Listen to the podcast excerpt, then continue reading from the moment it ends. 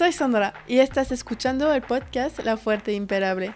En este episodio estoy recibiendo a Jorge Sotomayor, un polifacético de la industria del café.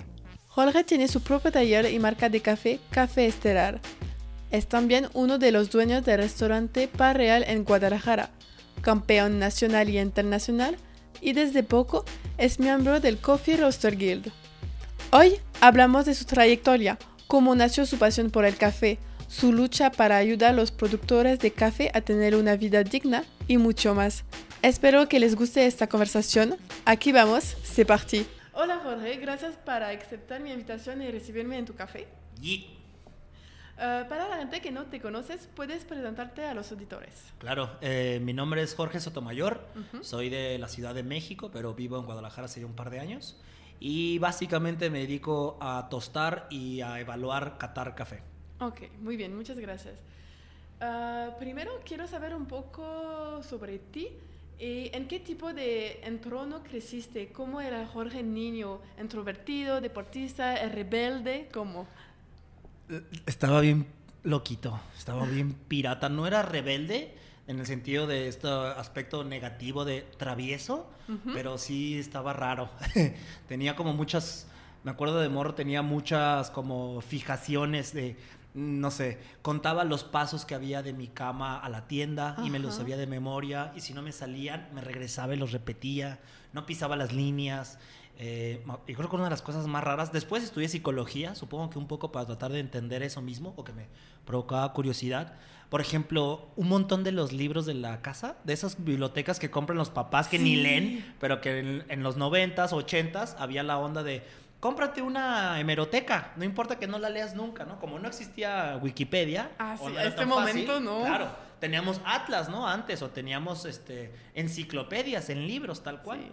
Y básicamente me dediqué a llenarle todos los circulitos a todas las letras porque según yo de niño estaban incompletas.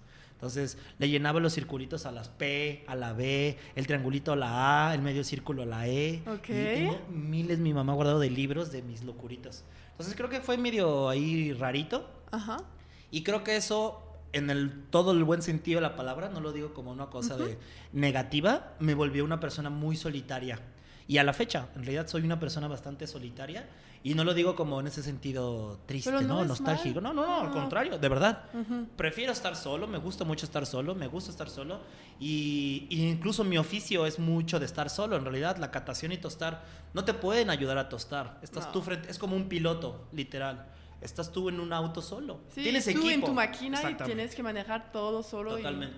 Tienes equipo que te coachea, que te dice, que te ayudan, facilitan, claro, pero es un tema muy solitario también. Entonces, tuve una vida muy feliz de morro, este, a pesar de las, de las dificultades eh, familiares y económicas. Yo nací en un, en un barrio muy pobre de la Ciudad de México que se llama Iztapalapa.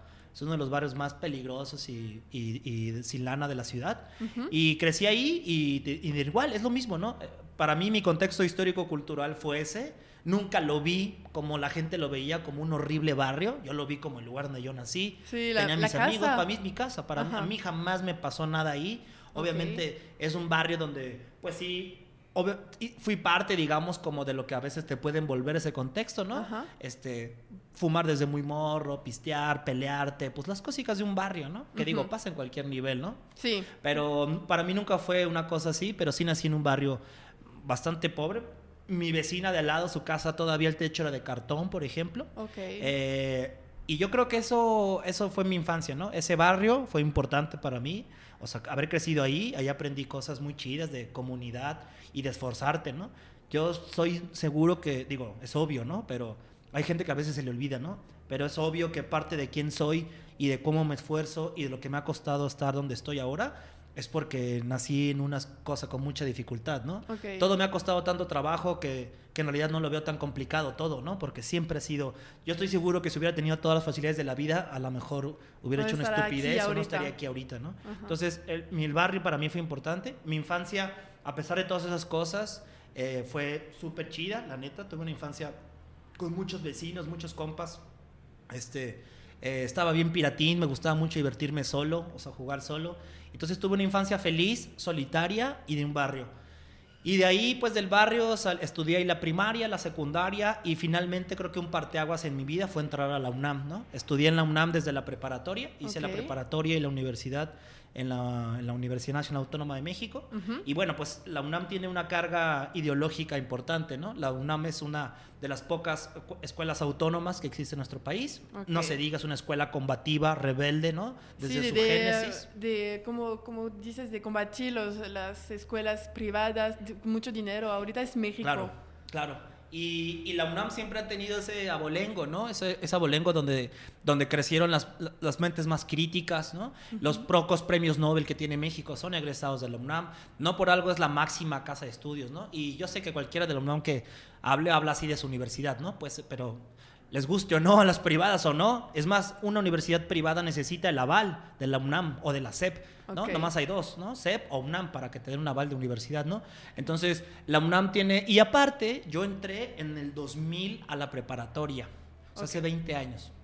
Eh, en el 99 hubo una huelga importantísima de la UNAM. Digo, el antecedente previo enorme, pues es el 1968, que tanto el francés como el mexicano, pues fue un año de mucho activismo ideológico, político y sobre todo de universitarios, ¿no? De estudiantes, ¿no? Sí. El 68 hubo una masacre en Francia, igual la que le hubo en México.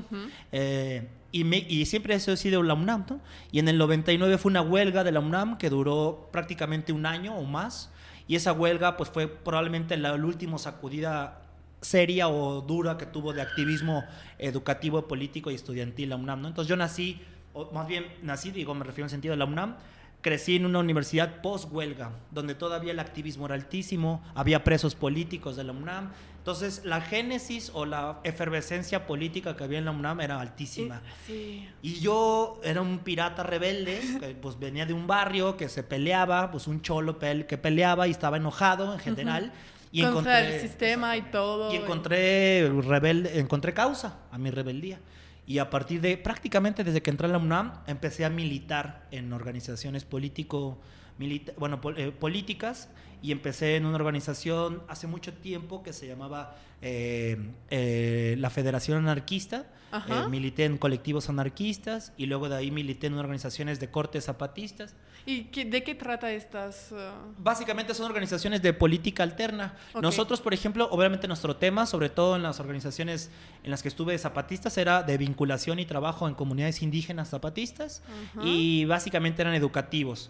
Había muchos compañeros que trabajaban aún en cosas de, eh, de mantener pues, la lucha estudiantil, ¿no? organizarse para mejorar condiciones de educativas, para que nos preguntaran siquiera de nuestro plan de estudios, porque la UNAM excluye a veces a sus estudiantes de participar en su propia educación, eh, cobros ilegales, bla, bla. Básicamente colectivos que son solidarios, tienen una lucha en particular, ya sea en algún barrio ayudando en educación, deportes, educación, cultura, pues en todo lo que sí, se puede. Porque la educación es la esencia de todo. Si tienes educación, puedes hacer tantas cosas que no puedes hacer y decir. Totalmente. Y ya cuando eh, pasó el tiempo, empecé a militar en una organización que se llamaba Frente Zapatista de Liberación Nacional. Ujú. Y ahí milité por muchos años. Es una organización que dependía directamente pues, del EZLN.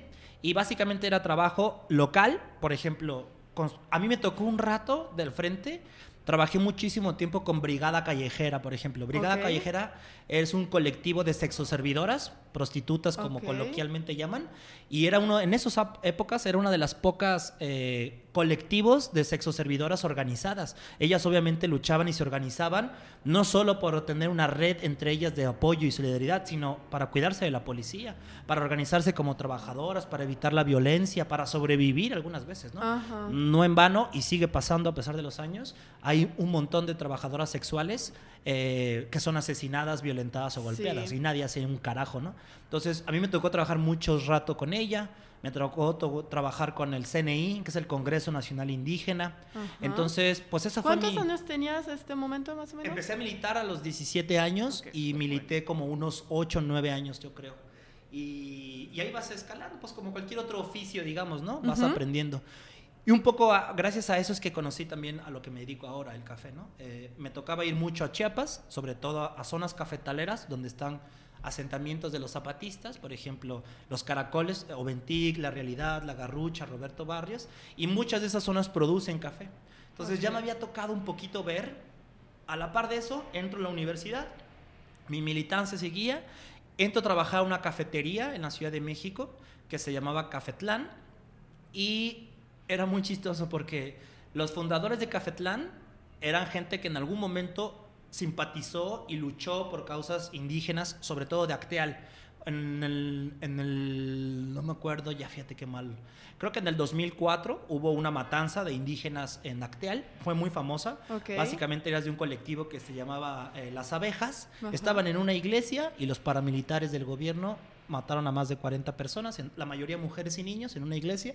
Sí, escuché. Sí, Acteal Escuché fue- también en Francia hay un claro. documentario sobre eso. De hecho, la solidaridad generalmente más dura venía de Europa, Sí. casi siempre. Siempre. Eh, a veces hay más atención en Europa por estos procesos de las comunidades indígenas en Latinoamérica que los propios locales. Sí, pero la cosa es que hicimos muchas malas cosas en Sí. todos los países. Un poco sí. de, oye, Culpa. tenemos que hacer cosas para los otros Sí. ahorita que hicimos todas las pendejadas. Sí, no sé qué opinarán los de Guyana Francesa de Ah. ustedes, de Francia, pero, pero sí. Este, entonces, eh, y, y bueno, pasó esto y justo a mí me tocó trabajar un rato en muchas de estas comunidades y ahí por primera vez vi café. Entonces, bueno, estas personas que militaban los dueños de Cafetlán formaron estas cafeterías y por principio de la cafetería solo permitían que estudiantes de la UNAM y que tuvieran trabajo político entraran a la, a la coopera- al lugar a trabajar. Ah, es muy seleccionado. Claro, sí, la idea, lo que, lo que quería buscar en realidad era una cafetería que tuviera un sesgo político, tal cual, ideológico. O sea,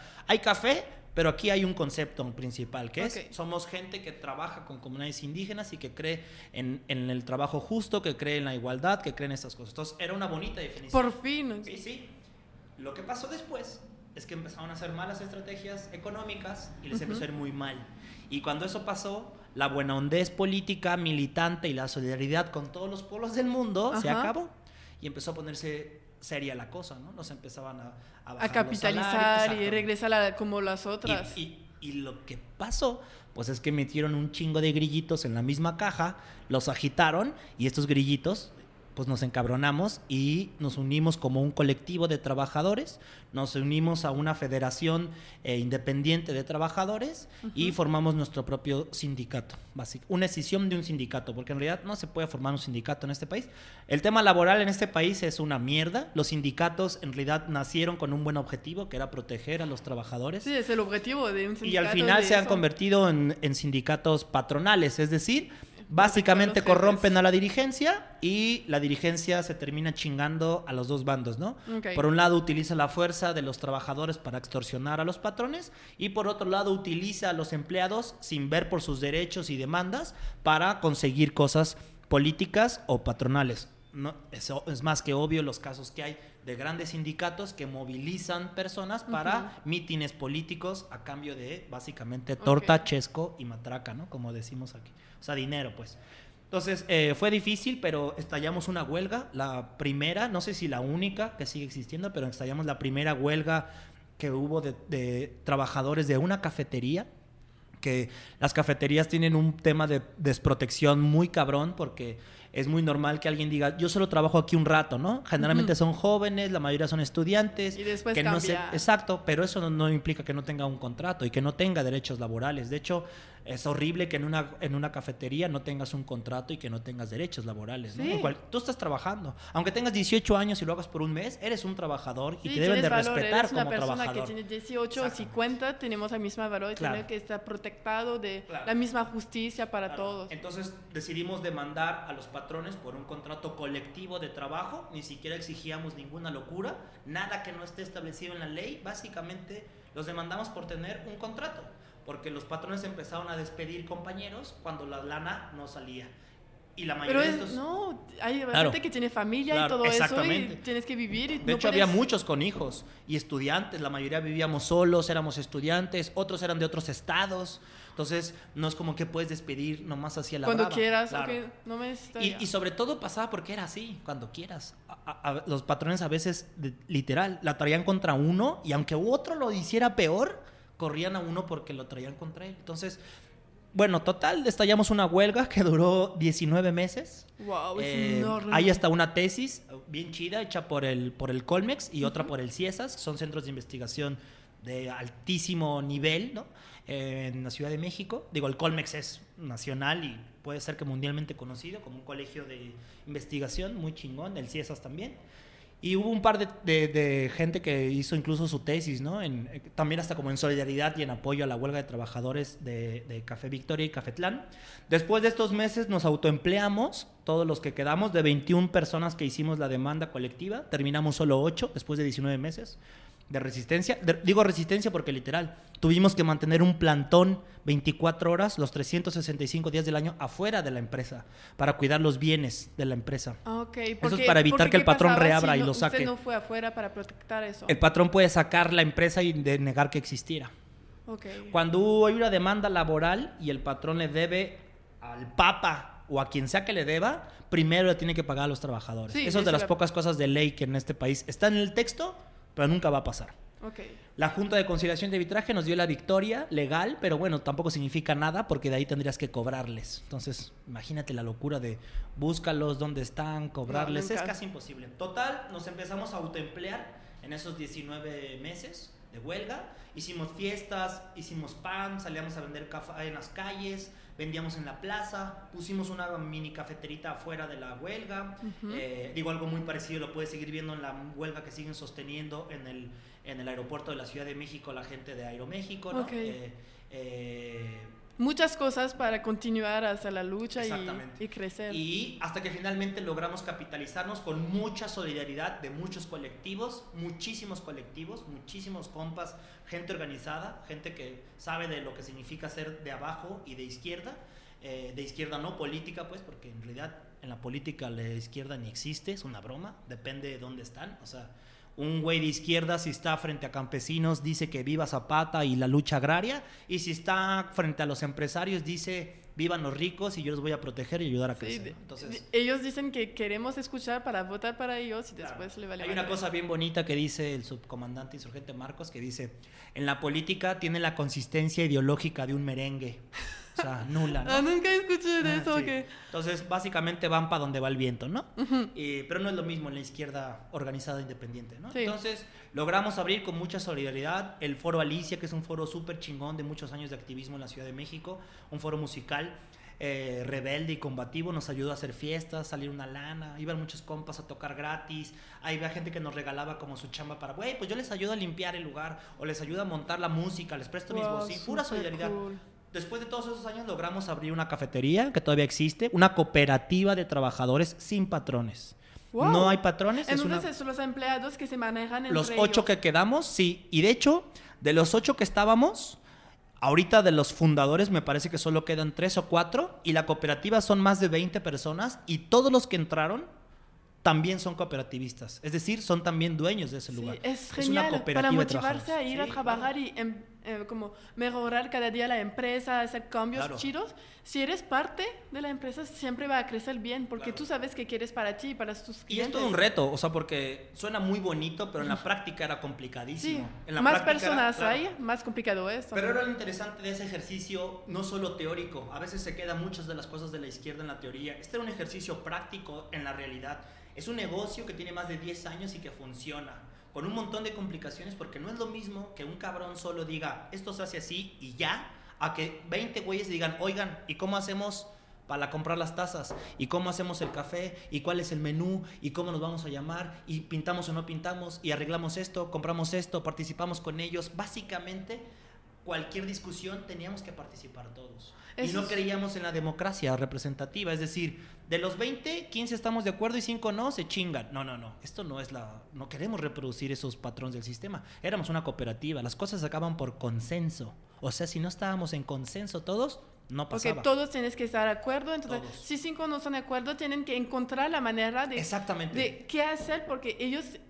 Como todas las opiniones son válidos. Entonces, de encontrar, ok, de qué manera y por qué tienes miedo. Ok, este miedo podemos hacer cosas Sobre todo eso segundo que dices, ¿no? a veces se malinterpreta que el consenso es creer que todos estén de acuerdo. Y no, más bien es construir algo en lo que todo mundo entienda por qué hacemos esto. Y con toda la capacidad de decir, oigan, la cagamos. Y nos regresamos. Y regresamos a hacer y no pasa nada, tenemos que intentar para y hacer errores para crecer. Si nunca hacemos errores en un momento tenemos un pedo. Totalmente. Y ahí empecé, ahí empecé como ya que fundamos nuestro lugar, Ok, ¿cuántos años tenías? Yo ya tenía, yo creo que unos 18, 19. Sí, súper Sí, joven. Sí, sí, empecé muy joven en esto, machín. Ok. Mucho. Eh, y de ahí me acuerdo que hubo un par de cosas fundamentales. Una, hubo una. Alguien nos dejó un papelito de Expo Café. Y ya teníamos la cafetería, entonces dijimos, bueno, pues ya estamos en esta industria. Yo ya había, por el otro lado, visto cafetales porque iba mucho a Chiapas, a lo mejor no con el entendimiento que tengo ahora, pero ya los había visto. Y uno de los colegas de la cooperativa, Oscarín, Oscar, un gran, gran, gran amigo, eh, Oscar y yo fuimos a Expo Café y dijimos, ¿qué carajo es esto? Nunca habíamos, no sabíamos que existía ese gremio de los baristas, que había competencias, nunca habíamos visto latte art, ¿no? O Sí, el mundo del café, que no es café. solo tomar tu café en la mañana, hay un mundo atrás de esa todo. industria güey, ¿qué es esto, cabrón? Y en particular yo creo que Oscar y yo nos enamoramos ahí, dijimos, güey, ¿qué es esta cosa tan bonita, güey? Y en esa época vimos la competencia de baristas y fue como, güey, ¿qué es esto, güey? Qué perrísimo está. Ajá. Y entonces en ese año me parece que vi ganar a un chico que se llamaba Álvaro, no, no te creas, Alelí Moreno. Y, y, y Aleli trabaja actualmente, una gran amiga. Ella se convirtió en subcampeona del mundo de hacer latte art. ¿no? Ok. Eh, una extraordinaria barista.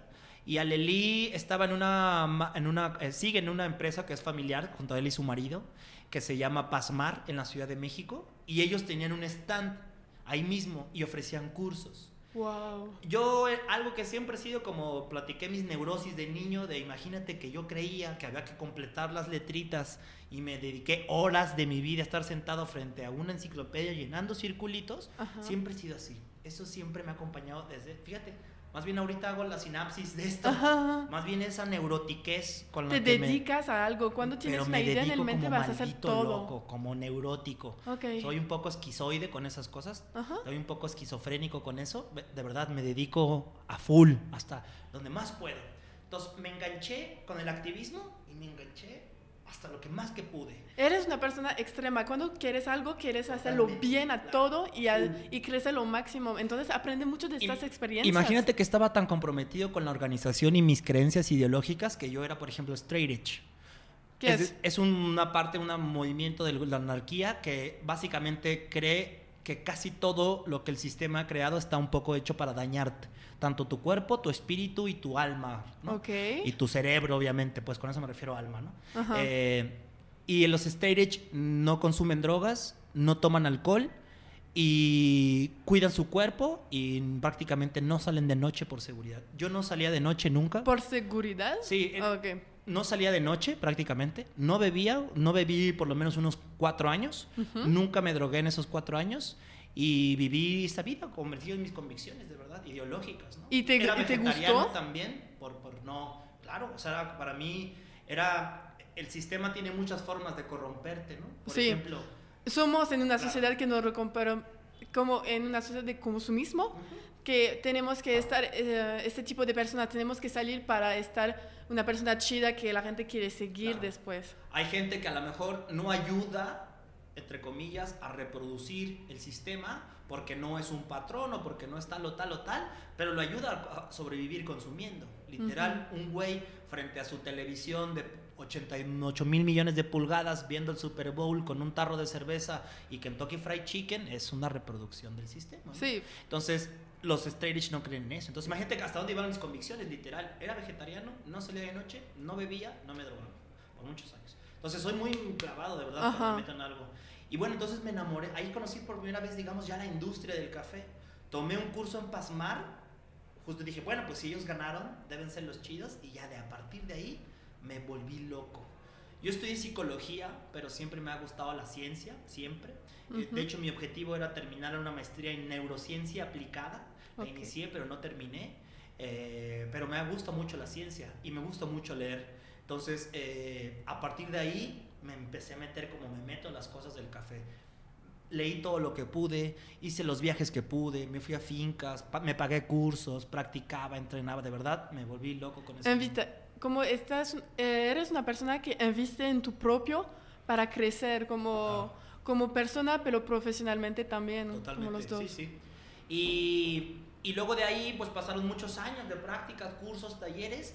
Y en el 2011, 12, eh, mi actual socio, que se llama Fabricio, él ganó la competencia nacional de baristas, se convirtió en campeón nacional.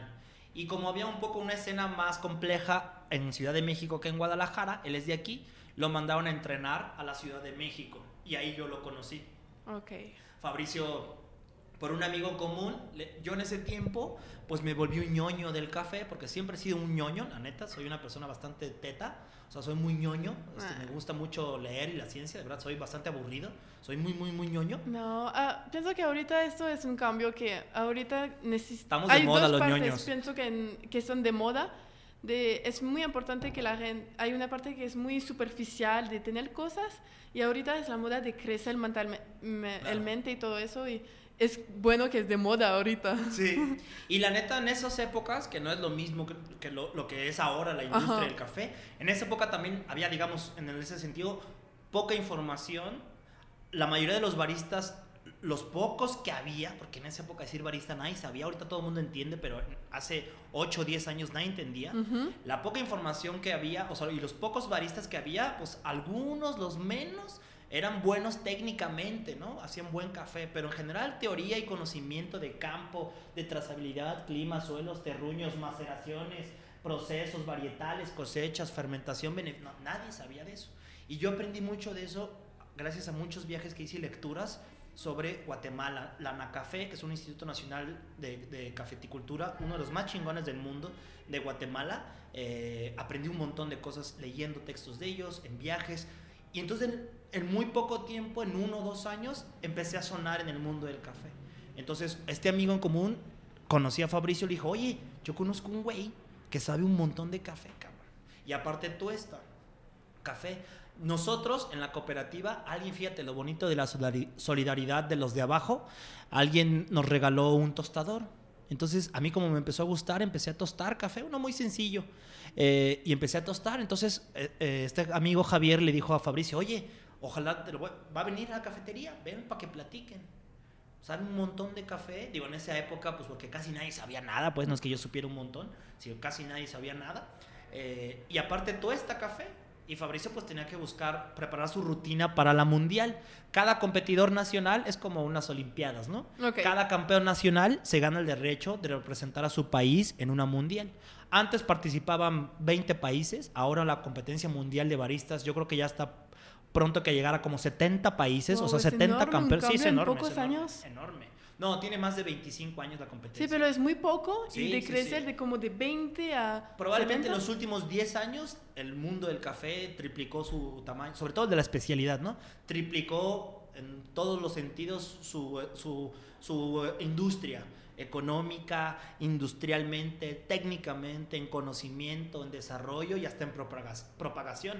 Hace 10 años, Estelar está a punto de cumplir 9 años, hace 9 años venderle un café a alguien que costaba 1.800 pesos el kilo hubiera sido imposible. Y ahora lo podemos hacer. Y no por la cuestión del dinero, obviamente. Eso tiene que ver Sí, con pero el es un trabajo hecho. que hay detrás. ¿no? Antes nadie hubiera pagado por ese, eh, por ese café esos precios, ¿no? Sí. Entonces, porque no había el respeto ni el valor que ahora le podemos dar, ¿no? Y digo, y aún así nos falta un montón, ¿no? Si comparas nuestra escena cafetalera con la de Australia, ¿no? O con la de, no- sí, sobre todo, o la de Japón o la de Corea, que están increíbles, Ujú. pues estamos todavía muy lejos, pero ahí vamos, ¿no? Entonces, eh, conozco a Fabricio y pues bueno, ahí hicimos un buen clic, ¿no? Como, como colegas, como amigos, como compañeros de oficio. Y Fabricio me involucró en su, en su proceso de competencia. Bueno, total, Fabricio se va a la Mundial a representar a México. Ujú. Y es la primera vez en la historia de esa competencia que alguien queda en la semifinal, un mexicano. Wow. Yo creo que antes de Fabricio, el mejor lugar estaba yo creo que cerca del 30. No estoy seguro, pero creo que el, el lugar 26 habíamos ocupado. Es un cambio enorme como de pasar en semifinal. A quedar en octavo lugar del mundo. Wow. Es el orgullo Claro, de decir mi país que es hizo. productor de café. Y no, y fíjate hasta dónde va. Fabricio fue el primer barista que utilizó café de México, imagínate. Cuando Fabricio compitió, yo creo que la competencia ya llevaba unos, probablemente unos, no sé, 8, 9 o 10 años tal vez, la competencia nacional. La mundial, un poquito más, obviamente, ¿no? Este, pero Fabricio fue el primer mexicano que llevó café mexicano. O sea, imagínate la- la- el momento actual de la cafeticultura, que ni siquiera, el café, ni siquiera los baristas mexicanos de antes Ajá. se les ocurrió llevar café de México. Y que ¿Cómo? Llevaban- iban- Cuando iban- un país productor de café, ¿por qué no utilizar Yo sé que ahorita hace mucho sentido, pero el primero fue Fabricio. Sí, pero qué cool. ¿Sabes qué qué cool. Pasaba? dice, yo solo Claro. orgullo de mi café, yo solo Claro. orgullo de mi país y vamos a hacer que con mi técnica y con ¿Sabes el qué café pasaba? mexicano- Que llevaban al campeón mexicano o el campeón mexicano decidía comprar una marca reconocida de Estados Unidos y utilizaba café de Papúa Nueva Guinea, que si le hubieras puesto un mapa y le hubieras dicho al barista, señálame Papúa Nueva Guinea, no hubiera tenido ¿Qué? una puta idea de dónde está, ¿no? Entonces, este, eh, pues eso, entonces eh, fue todo un orgullo, pues. Obviamente regresa regresa Fabricio y yo creo que algo muy bonito de, la, de Jalisco, de Guadalajara, eh, bueno, de Jalisco pues en general, es ese orgullo que tienen por su, por su Súper. local. Si a un chilango, que- o sea, alguien de Ciudad de México como yo, le hablas mal de su ciudad o de sus productos, te va a decir, ajá, ¿y? ¿Y O sea, No, aquí no puedes, porque Ah, la gente es un orgullo sí. y dice, no, yo sé, yo soy orgullo de mi historia, yo soy orgullo de Eso quién es muy bonito. Tiene sus, hicieron". tiene sus, sus, sus cosas buenas y sus cosas Ah, negativas sí. también, ¿no? Ajá. Pero lo bonito de eso es que literal, si a un tapatío le pones, mira, este tequila o bueno, este, este trago, esta botella es de Jalisco y esta es de Monterrey o de Inglaterra, prefiere la de Jalisco. Y eso tiene bonitas cosas. También tiene unas cosas, ¿no? Como el chauvinismo, ¿no? Ese nacionalismo recalcitrante chafa, pero, pero tiene cosas bonitas, ¿no? Pero que- porque ellos quieren apoyar todo el que es Totalmente. Jalisco Eso es muy Tapatío. bonito, eso me Ujú. gusta. Yo creo que, no sé, digo, obviamente, cualquier generalidad cae gorda, ¿no? Cualquier generalidad es una estupidez. Pero sin duda, yo como chilango podría decir que yo creo que si en mi pueblo, en Ciudad de México, le dijeras a alguien, mira, esta botella es de Ciudad de México o de México y esta de Londres y son ginebras, prefiero la de Londres. O sea, tenemos a veces Sí. un poco ese anhelo europeísta, ¿no? Este, digo, Bellas Artes, ¿no? Y nuestros antiguos gobernadores, el afrancesamiento que hubo en Sí. México, tenemos estas ciertas adoraciones de a los Pero los eso es mi lucha aquí, de decir que Sí. México es genial, que hay nada de que comparar, que hay nada, que Sí. hay nada de enviar. Sí, hay, hay muchas cosas buenas en Europa y en Francia, pero no mames. Sí, no, aquí no. hay tantas cosas buenas que... Y lo entiendo que ellos no lo ven porque hay mucha gente que... Porque cuesta mucho de viajar en países así, como Por el Europa. sistema. Ese sistema en tu cabeza Pero diciéndote, mi- sé gringo, sé gringo, sé gringo. Sí, pero no. México la gente son mucho más amable, que compartes todo y que, eh, como hablamos antes de grabar ese episodio, que la gente aquí trabaja, no tiene miedo de cambiar su vida, de trabajar mucho para apoyar a su familia, a sus amigos, porque hay una ayuda mutua enorme en México Claro. que es súper importante de, de ver y de apoyar siempre. Y, y tenemos unas ciertas cosas también, porque por ejemplo, yo estoy seguro que la gente te trata mejor por ser francesa. Ah, sí. Si tú fueras local, no te tratarían tan Sí. bien. Entonces tenemos a digo, eso ya igual, ¿no? Pues tenemos estos bemoles, pero bueno.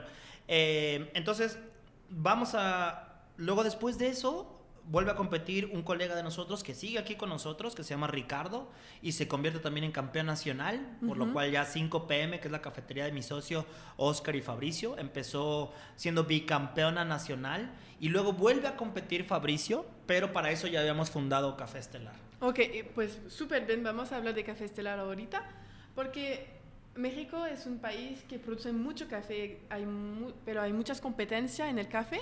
¿Sí? ¿Por qué decidiste de crear tu propia marca y de tener tu propio taller? ¿Cómo, se- Sí. oye, yo no quiero trabajar por alguien, como lo hiciste antes, yo quiero ha- hacer mis propias cosas?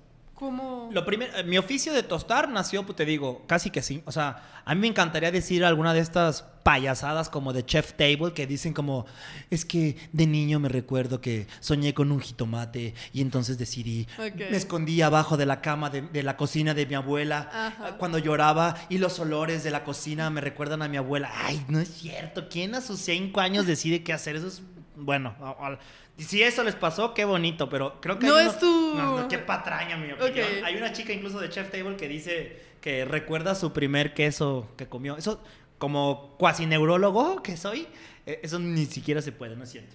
Entonces, bueno, yo quisiera decir una de estas patrañas, pero no es cierto, fue sin querer, ya platiqué la historia. Ajá. Entré a trabajar a un lugar, estallamos una huelga de trabajadores y de algún modo conocí el café y me fui como las cosas reales, las relaciones. No Ajá. vi a alguien y le propuse matrimonio. Ok. Nos fuimos conociendo y nos fuimos enamorando poco a poco. Ok. No probé café una vez en mi vida y dije, "¡Ah!". salió un foco detrás de mí, ni me habló un grano de café al oído para decidir hacer Sí, esto. lo- no, porque empezaste de tu lucha para luchar por México, todas esas cosas, y después ayuda a la, la gente que son productores de café y se Poco a poco. Y fue poco a poco, como, como cualquier cosa que vale la pena. Ok. Fue de poco a poco y fue un amor como los bonitos amores, poco a poco, se van nutriendo, se van encantando, se van conociendo, se van, no, no es espontáneo, ¿no? Y hacer un En- camino juntos Pues, Sí, después. entonces este, eh, empezó este amor por el café así, empecé a tostar, me gustó un montón, yo empecé como barista, es decir, preparando café, pero cuando, cuando conocí el tostado me pareció increíble,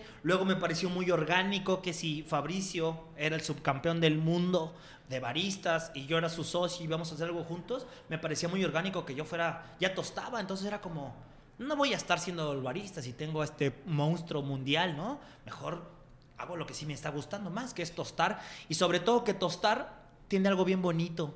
Digamos que a mí se me hace bien fácil explicar el trabajo de Fabricio y el mío en Estelar así.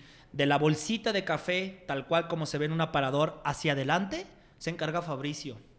Y de esa bolsita, como se ve hacia atrás, me encargo yo. Entonces, de algún modo vinculé mis dos amores, ¿no? Las comunidades indígenas, el trabajo en campo, eh, conocer a productores que...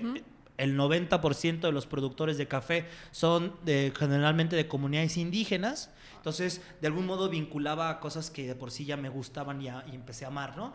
Tanto la lucha, los pueblos indígenas, el respeto y admiración. Hace rato platicábamos. En la UNAM estudié en náhuatl, por ejemplo, de lengua en vez de inglés, por, por ese siempre respeto y admiración. apoyo. ¿sí? que la- el respeto y la admiración absoluta que siento por los pueblos indígenas. Y bueno, aparte trabajar con el campo y vendiendo un producto y ayudando a mejorar condiciones de vida, porque el café especialidad, más allá de toda la parafernalia de hipsters, tatuaditos, modernitos, bla, bla, bla, el café especialidad es una ventana real para transformar las condiciones materiales de un productor. Entonces, para mí era, puta, vinculo todo. ¿no? Ajá. O sea, Tu idealismo, la- tu amor por el café que hiciste poco a poco y la persona tenía la buena persona Claro. para asociarte y Y una vez más fue orgánico, no es que lo planeé pues, o sea, obviamente fue esto orgánicamente. Sí, pero sabías, oye, eso es una oportunidad de conocer a esta persona y nos gustamos lo mismo, tenemos lo Claro. la misma manera de Correligionarios, diríamos, sería la palabra más precisa. Que eso es lo bonito, ¿no? Es justo alguien que a lo mejor de formas diferentes o en una trinchera distinta a la tuya, pero que hay una empatía ideológica y mental, ¿no? Y es- pienso que las valores son más importantes cuando somos socio. Podemos estar muy diferentes en muchas cosas, pero tenemos que tener un, Un- pilar. digamos un espíritu centrado, ¿no? O, o similar, y pues. las valores, Claro. las valores son todos Claro. en una empresa. Ok. Y entonces, ¿cómo seleccionas tus proveedores de café? Eso sí es una tarea bastante ardua. Mira, de hecho está bien bonito porque justo ayer eh, subí una historia Ajá. de los de los mira en un Sí. año en un año de trabajo en nuestro taller evalué 351 muestras o sea probé 351 cafés diferentes Es de los cuales solo elegí 22 de ellos es básicamente un proceso muy técnico, es una evaluación tanto técnica, física y sensorial. Es básicamente tostarlos, catarlos, hacer diferentes pruebas de hidrometría, humedad, actividad de agua, varios aspectos técnicos y sobre todo sensoriales. Y de esos 351 elegimos 22 para ofrecer nuestro menú. México tiene el privilegio, bueno, ya sé que no han escuchado eso de México es privilegiado, no sé en qué carajo y en cuándo va a llegar ese privilegio, pero somos privilegiados. México puede producir café en 15 estados de la República. Si sabemos del poquito de geografía mexicana, hay 31 estados, es decir, Es la prácticamente la mitad de la República puede producir café. A veces, y por pues esto que esconde el mercado, el mercado me refiero al mercado en general, Ajá. el mercado es una trampa, ¿no? Lo sabemos, pues, ¿no? Lo dijo en 1800 Marx. ¿no? Entonces, el mercado esconde la historia de las cosas. Para mí, la trazabilidad es el concepto más importante que puede haber en un producto agrícola. ¿Por qué? Porque trazabilidad es básicamente, es como lo que te acabo de contar. Tú lo que me acabas de preguntar es la trazabilidad de Jorge, el Ujú. trayecto. Sí. De ahí viene el trazo, la línea que he marcado, mi historia de vida. Cuando uno conoce a alguien superficialmente, es muy fácil hacer un prejuicio tonto. Este güey me cae gordo, me molesta su voz, Ujú. ¿por qué es tan sangrón? ¿Por qué es tan así? Es muy fácil hacer un prejuicio, pero cuando conoces la historia de alguien, lo mejor que puede pasar, o lo único que va a pasar, es que probablemente lo entiendas más y lo respetes. Y eso pasa con las personas y con los productos. Sí. Y nosotros lo que queríamos y el objetivo de fundar Estelar era eso. A mí me caía muy gordo y por esos espíritus que tengo, digamos, nacionalistas o localistas que tengo, Yo estaba hasta la madre de que un barista de cualquier otro lugar compitiera con café que no fuera de aquí, mexicano, te lo acabo de decir, Fabricio fue el primero. Ajá. Que cualquier güey llegara y, ah, sí, sí, muy rico su café, pero no, mira, este me lo trajo un amigo de Estados Unidos. ¿Y qué? ¿Y qué? ¿Y qué? Y no, no, ¿Y por qué eh, está no, Estados mejor? Unidos no tiene más valores Sí. que México. Aquí cualquiera que me conoce sabe de mi haterismo hacia la- el norte de esos continentes, pues. Ajá. O sea, estoy, básicamente estaba harto y cansado de que si algo venía de Europa o de Estados Unidos, Estaba ya estaba mejor. mejor. Odiaba eso, güey.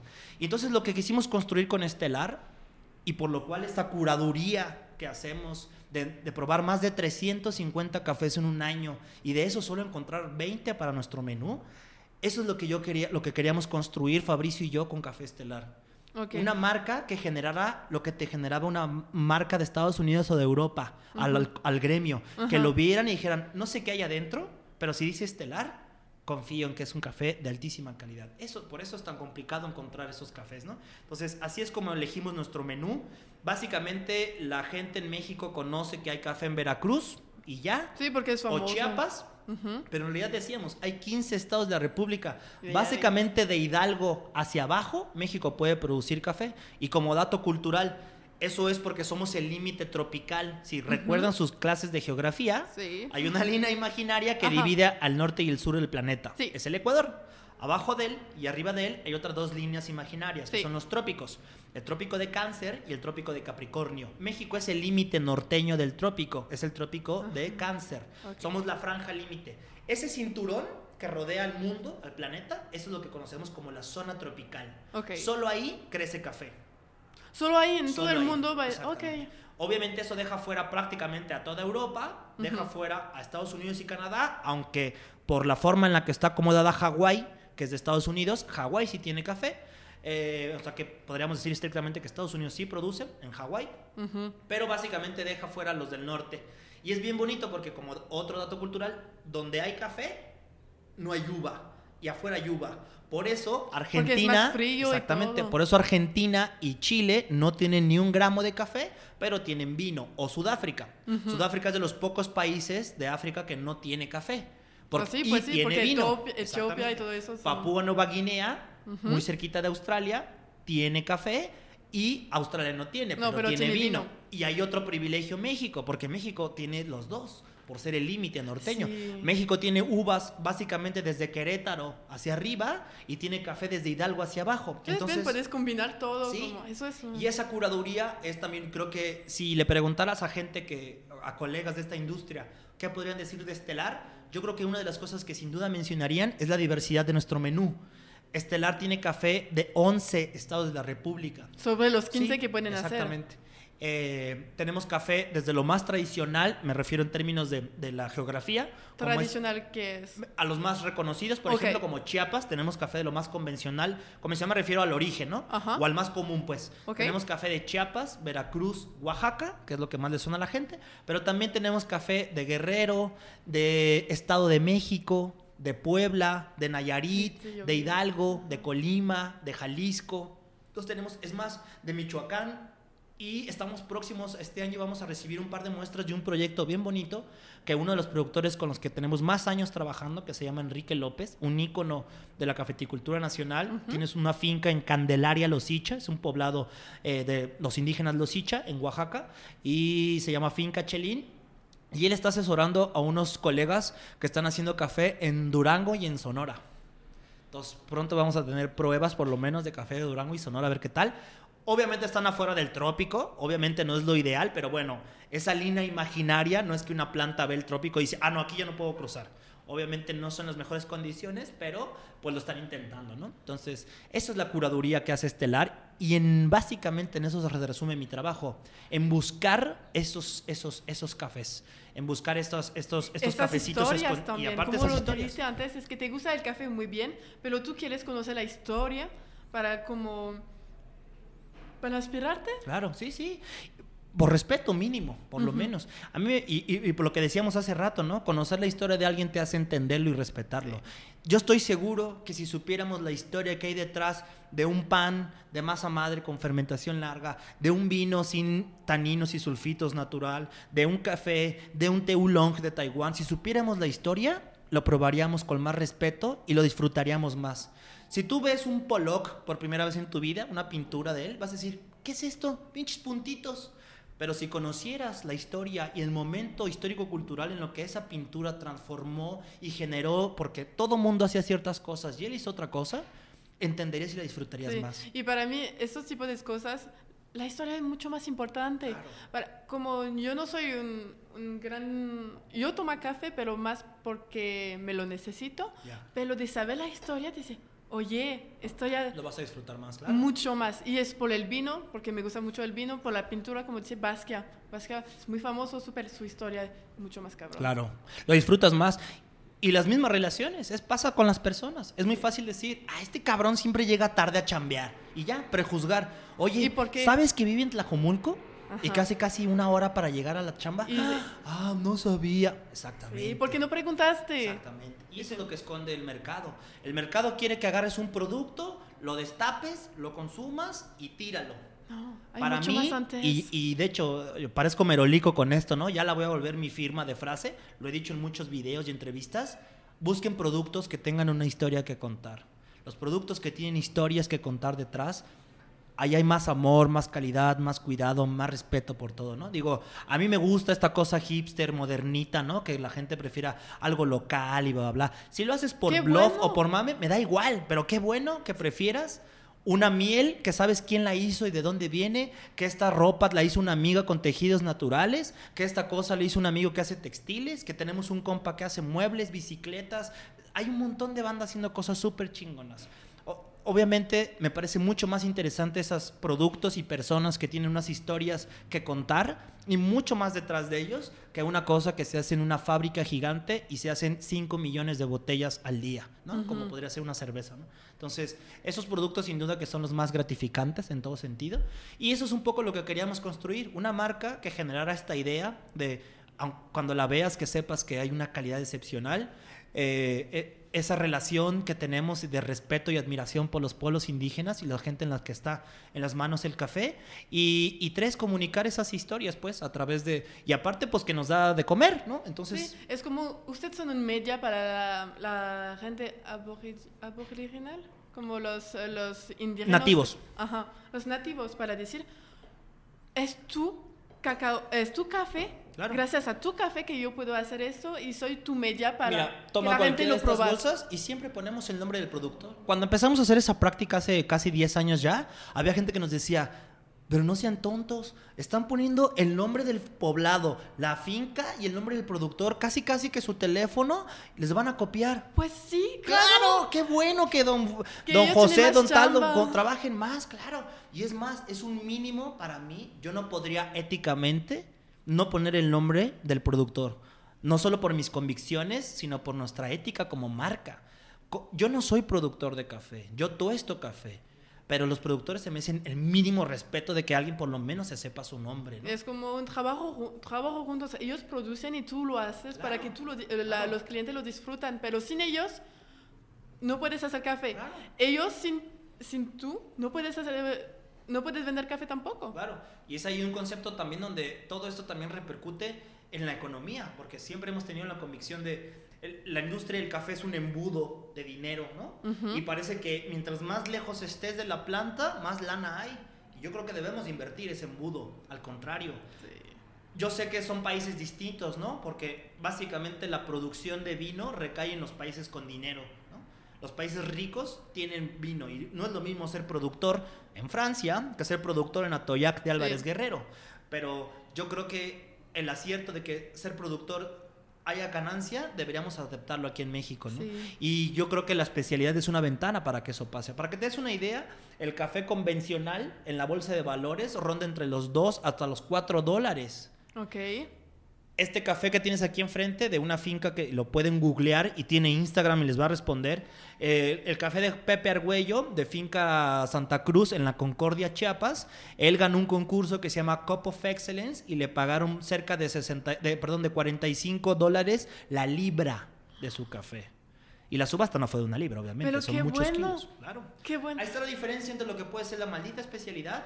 De verdad, se han pagado hasta 100. El año pasado, hace dos años, porque el año pasado no hubo, hace dos años ganó por primera vez un café de Jalisco, Cup of Excellence.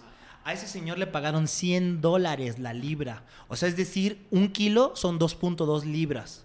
Es decir, le pagaron casi 240 dólares por kilo de verde. Comparado con el precio de entre 40, 50, 60 pesos el kilo que paga el convencional, ahí es donde ese precio de 30 o 40 pesos lo único que hace es reproducir la curva de miseria. Con ese precio, el productor no puede mejorar sus prácticas.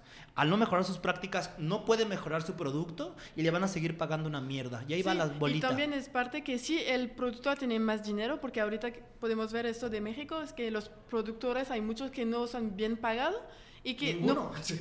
¿Cómo? Sí, sí, muy poco, sí, sí. Sí, como, y normalmente que no. Y que lo.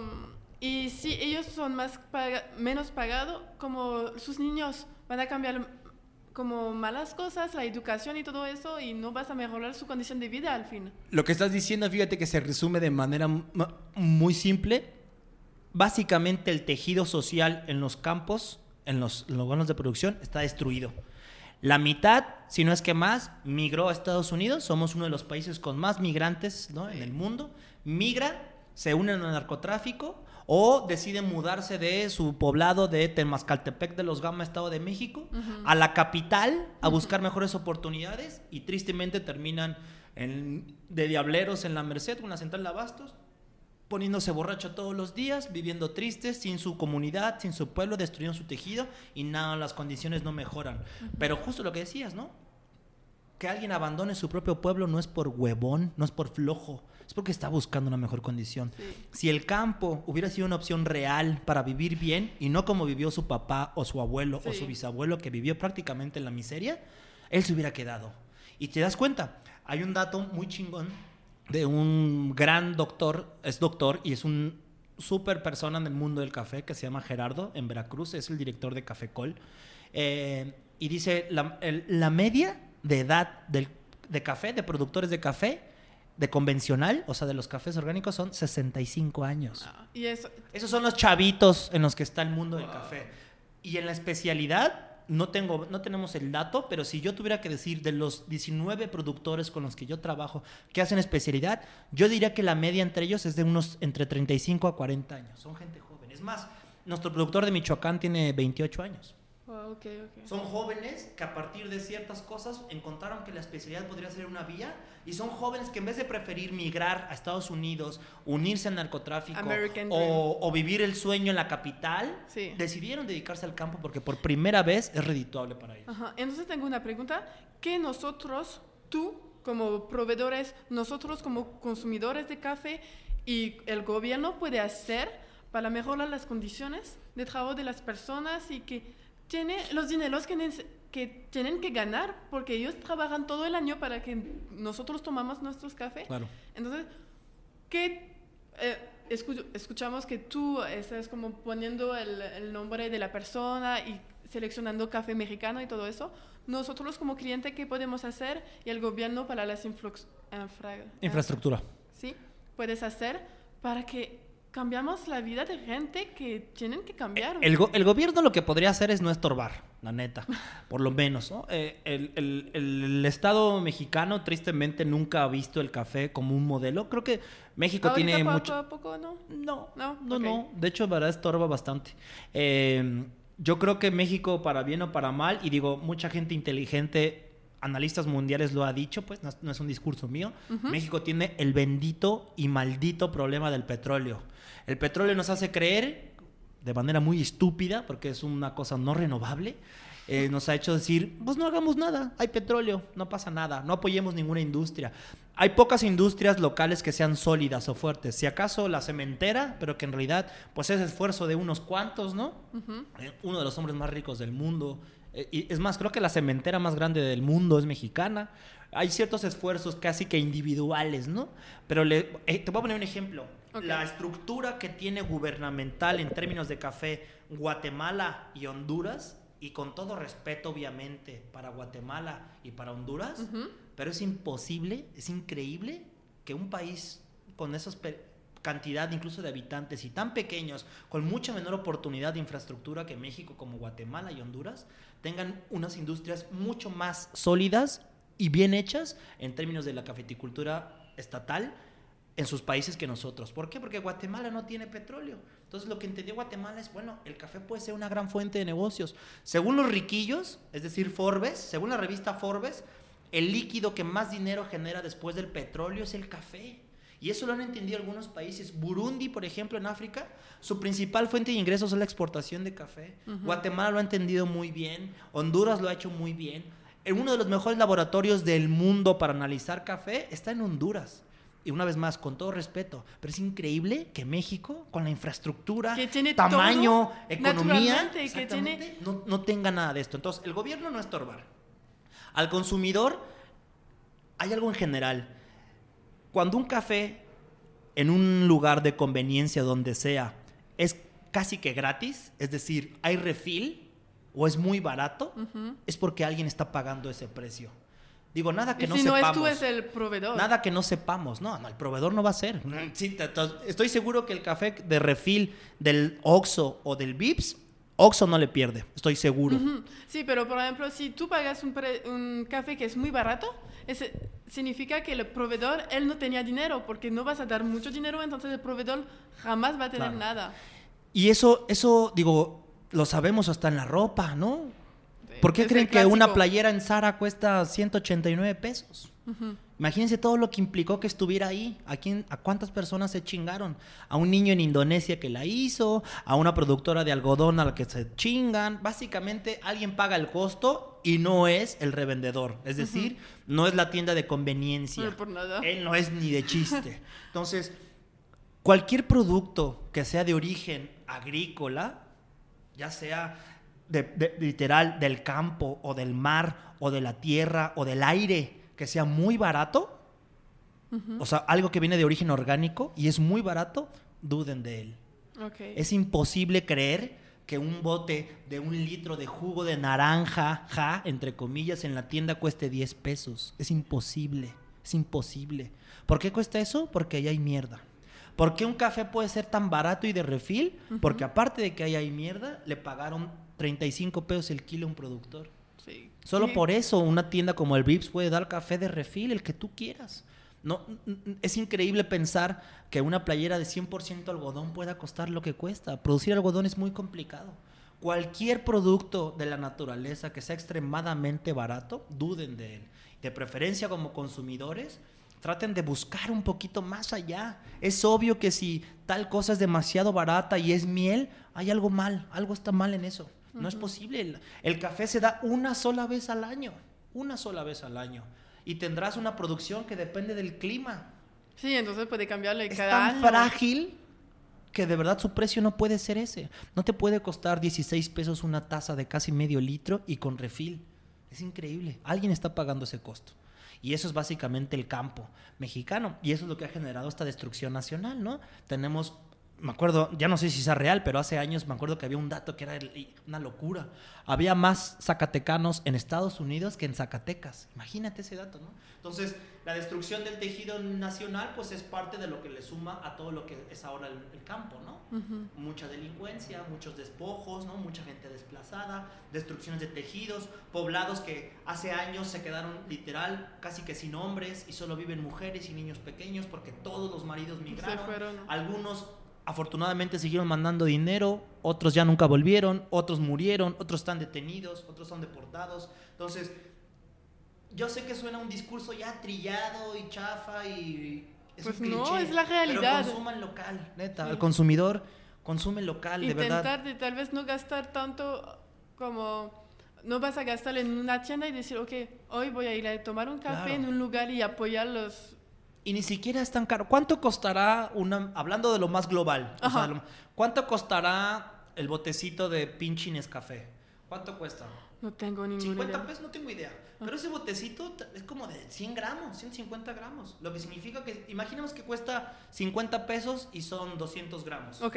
Es decir, para un kilo necesitamos 5 de estos frasquitos. Sí. 5 por 5, 25. Es decir, que el kilo de ese Nescafé cuesta 250 pesos. Con eso te compras un cafezazo.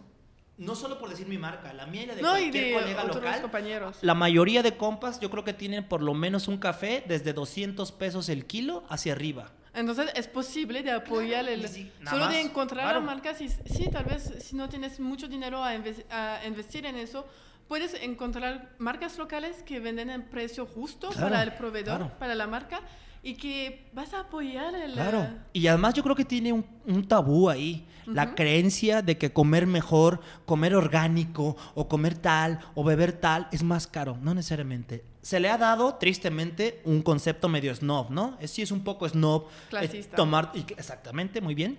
Es decir, una cosa como, yo solo tomo leche almendra, ¿no? O cosas. Mm. Se ha vuelto así, pero no debería ser oneroso. En realidad, si tú lo haces, todo es muy barato. Y eso es lo bonito, creo, de las pocas cosas que nos regaló la, la pandemia, ¿no? Y, o sea, yo creo que vi a un montón de colegas en la casa haciéndose ellos mismos su café, haciéndose pan, haciendo conservas, haciendo fermentos, haciéndose su y propia buscar las comida. informaciones. Teníamos tiempo, entonces Claro. la gente empezó a buscar las informaciones, ver, oye, yo puedo hacerlo, yo... ¿Puedo hacer mi propio pan? ¡Qué increíble! Yo me acuerdo de un amigo que me dijo, oye, no manches, güey, mira mis panes ya, güey. Y me dice, güey, y solo es agua, sal y harina. Y mira. Sí, exactamente. Y es solo eso. Es solo eso. Y aparte No me digan que la sal, el agua y la harina es cara, mismo además. de hacerlo. claro. Y está comiendo bien y es bien para tu cuerpo también. Porque no hay azúcar, no hay edulcorante que no sé de dónde sale de estas cosas. La bolsa más barata que tiene Estelar cuesta 190 pesos, por ejemplo. 190 pesos es para hacerte un montón de café en tu casa. Yo creo que eso es otra cosa que también el mercado nos ha robado. La tecnología y esta idea de desarrollo ¿no? mundial, de que todo sea más fácil, más práctico gracias a la tecnología, o que no quieres ir a la tienda, te lo llevamos. ¿No quieres que te lavemos, lavar tu ropa ni ir a la tintorería? ¿O no lavarla tú? Te la lavamos. ¿No quieres pensar en hacer una suma? Tu teléfono lo hace. ¿No te quieres aprender las calles de tu ciudad? Google Maps lo hace por ti. Te resolvemos todo. Y básicamente eso tiene millones de beneficios, sin duda, pero también nos ha vuelto inútiles. Hay gente de verdad que cuando le platicas que el café viene de un árbol, o que es una fruta, no se lo imagina. Yo creo que piensan que salen latas nomás en laboratorios. Ajá. O sea, de verdad, el mundo Y la color de café. Claro. Porque yo no sabía antes ayer, eso es muy mal, la color del café antes, eh, como grep. verde. Sí, y después es la parte de roja también. La cereza es roja, el pergamino es amarillo y el grano de café crudo Ajá. es verde. Y es, wow. Entonces, pero eso es porque el mercado, el mercado nos ha hecho que no te importe. O sea, antes la gente Solo tenía que hacerse. consumir, es- tú estamos consúmelo y tíralo. sociedad de. Y, y una sociedad de consumo y de huevones, Sí, floja. y la neta, yo vi una, gran, una diferencia que México por eso parece a, a Estados Unidos porque tiene Estados Unidos, Estados Unidos eh, ideali- como tienes una imagen de Estados Unidos muy idealista que tenemos que estar como ellos. ¿Y qué hacen Estados Unidos? Consumir, consumir, es país de capitalismo. Y que en Francia, yo, para comparar, somos menos así que hemos, no, tranquilo, porque ten- tenemos que pensar antes de comprar más Claro. que... Y espero que vas a... Y está Entonces- cambiando poco a poco aquí. Sí, y yo creo que eso, eso, o sea, un poquito de las pocas cosas beneficiosas que trajo la pandemia, pues fue eso, que la gente volviera a tener que vincularse con lo que come, que qué bonito, ¿no? Cuando alguien hizo su pan y justo tuvo la revelaciones. pandemia, tenemos que cuidar de qué comemos. Porque Claro. podemos eres- si eres obesa, obes, vas a tener más riesgo de tener el COVID y de, de no sobrevivir. La mayoría de gente con obesidad tiene problemas también de desnutrición, imagínate. Porque consumen productos procesados. O sea, digo, no en vano, ¿no? Cualquier persona te puede decir, ¿no? La alimentación probablemente será una de las fuentes para mantenerte sano más fiables, ¿no? Es obvio, ¿no? Los fermentos que ayudan mucho. Entonces, yo creo que, que un poco esto, eh, digo, y de verdad no es oneroso hacerse café, ¿no? Eh, hay gente que dice, bueno, pero es que ir diario por un latte me va a salir un montón. Sí, Sí, si pero si a tú te compras en tu casa y te lo haces, hazte café, hazte café en tu casa. Solo te va a llevar 10 minutos o menos. El otro día me pareció algo, fíjate cómo el mundo nos ha desligado de hacer algo, de- del que hacer. Hay una, el otro día hay un método que se llama B60. Básicamente es una especie de embudo donde adentro de él va un filtro de papel, una hojita de papel, café y vas mojando por arriba con agua y gotea, de ahí el nombre de drip. Y gotea sobre una jarrita. Entonces básicamente está aquí la jarrita, aquí arriba ves un embudito y agua que está cayendo y abajo ya sale café. Bueno, estaba haciendo un día un B60 y llegó una señora y me dice, ¡ay no! ¡Qué increíble! ¿Qué es eso? Le digo, ah, se llama B60. pero qué máquina tan bonita. O sea, arriba pones agua, o sea, ¿cómo funciona la máquina? Arriba pones agua y abajo ya sale café. Qué práctica. O sea, la, la señora creía que era una máquina. A la que literal, si le hubiéramos vendido como máquina, no sé qué, usted solo agregue agua y saldrá café. O sea, ella creía que era un proceso, que había un cable, que había algo, o sea, que era una máquina. ¿Y cómo funciona? Es puro natural. ¿Cómo, cómo funciona esa máquina, joven? Eh, Se llama gravedad, este, no es ningún aparato y es básico eso. Pero fíjate, no, no, no, es, no es por culpa de, digo, un poco sí, pues, porque tú te puedes involucrar con las cosas, pero es lo que el- el- la realidad y la modernidad nos ha Que todo es enseñado. complicado, que todo es máquina. Claro, y yo quiero algo práctico. ¿Cuál es, el, ¿Cuál es el objetivo de venta o cuál es una de las principales cosas de venta de, de Nespresso? Aprieta un botón y ya. Si tiene tu capsulita y ya. Y ya. Es todo lo que queremos, apretar un botón o dos. O sea, mi teléfono, por ejemplo, ahorita no tiene, es de estos de la- un teléfono chino, de estos de pelea de Trump con Huawei, entonces Ajá. no tiene Google. Para entrar a Google, no tengo ninguna aplicación de Google. Tengo que entrar a una, como si fuera una página web. Ok. Bueno, hay amigos que lo me dicen, güey, no manches, está dificilísimo tu teléfono. No. Güey, tienes que dar tres clics más y ya. Eso es todo, güey. Sí, porque sea, so- no, so- pero yo quiero la somos en una sociedad que queremos todo ahorita. botón, Tenemos Uber un Eats. Imagínate, yo quiero comida, en 10 minutos tengo mi burgers. No solo. Puede estar la, la tienda frente a ti y, y conozco gente que va, que, que tiene una tienda a dos cuadras y pide un Rappi para que le traigan una botella de agua. Qué locura. Ajá. Eso es lo que ha hecho la modernidad. Fíjate ese ejemplo, ¿no? Pero hay buenas cosas, pero tenemos que tener una balanza entre los dos de, de pensar n- nuestras acciones, porque cada acción es tiene un resultado. Tenemos que, ok, ahorita yo quiero eso, ¿qué voy a hacer para tener la mejor calidad y la mejor manera? Claro. Ajá. Y yo creo que incluso el mundo, ¿no? Hace, hace años, hace años, eh, pues había la lógica del derroche, ¿no? Básicamente creíamos que esto nunca se iba a acabar y que siempre iba a haber de todo, ¿no? O sea, hace Oh. rato platicábamos muy chistoso, ¿no? Decíamos, hace 30, 40 años llevar un oso polar como abrigo estaba bien visto, ¿no? Ahora ya no. Ahora ya, yo creo que un poco el mundo ya nos ha hecho ver que no podemos seguir consumiendo a destajo y como lo hemos hecho hasta ahora, ¿no? Ya Ujú. hay que ser conscientes de lo que Y servimos. tengo una pregunta sobre eso, este tema. Es que ayer estaba hablando con un amigo para que yo quería preparar esta entrevista y me dijo que puedes preguntar sobre el calentamiento global, porque hay estudios que dicen que en 20 años el café no podemos hacer café. Sí, es un estudio de la, de- del Coffee Research, una in- institución de investigación científica muy seria. Ajá. Y básicamente entre ellos y muchas asociaciones también de Asia que investigan eh, como trayectoria o proyecciones de productos agrícolas, hay una cosa que está basada en pura numeralia, o sea, no, no es una predicción, es solo de analizar la evolución de la cantidad de producción, se sabe que por ahí del 2040 o el 2050, el café, el chocolate, bueno, el cacao, el café, la uva, el plátano y la fresa estén prácticamente extintos. Sí, es real. ¿Y qué, qué piensas que va a pasar? Seguramente que podemos cambiar este... Lo único que va a pasar, de verdad, es que solo las de cafeterías o solo los, pro- los, los productores con prácticas agrícolas correctas o sólidas van a sobrevivir. El café va a empezar a demandar más altura porque va a subir la temperatura en las partes más bajas. Los países que deberían estar más preocupados son los más bajos y los de menores alturas. Por ejemplo, hablando en, en América, Honduras y El Salvador, El Salvador sobre todo, va a tener grandes estragos. Entonces, tendrían que buscar prácticas para tratar de bajar la temperatura en su microclima.